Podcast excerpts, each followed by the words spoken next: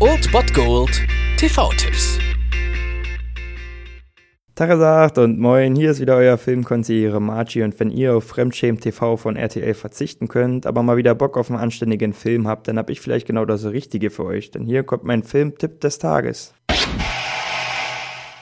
Sei hier Gast, sei hier Gast, wir bedienen ohne Hast. Die Serviette um den Hals, Cherie, dass du hier nicht... Egal wo ihr heute zu Gast seid und sei es nur die eigene Couch, um 20.15 Uhr könnt ihr den Disney Channel einschalten für einen Klassiker, nämlich Die Schöne und das Biest. Beim Gesang und beim Dance denkt man gleich nur Vive la France. Schlechtes Essen wird von jedem hier gehasst. Lies sie genau die Karte, sie ist von unserer Warte. Sei hier Gast, sei hier Gast, sei hier Gast.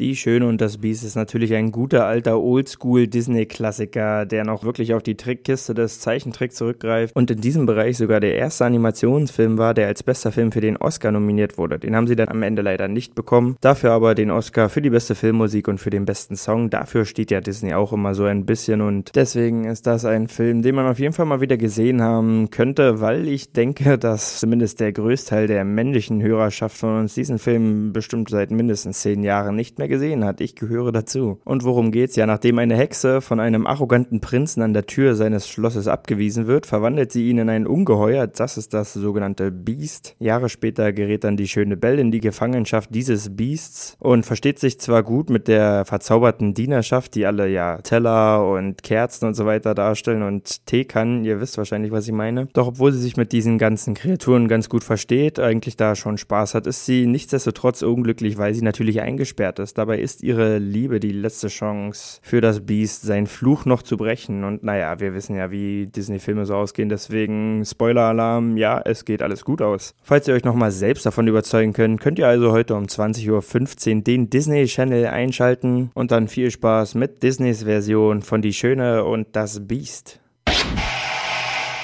Das war es dann wieder von meiner Seite. Ihr habt wieder die Wahl zwischen Filmriss und Filmtipp und ansonsten hören wir uns morgen wieder 13 und 19 Uhr oder on demand auf Ernst FM. Da gibt's auch einen Trailer für euch und ich bin dann mal weg. Macht es gut, Freunde der Sonne.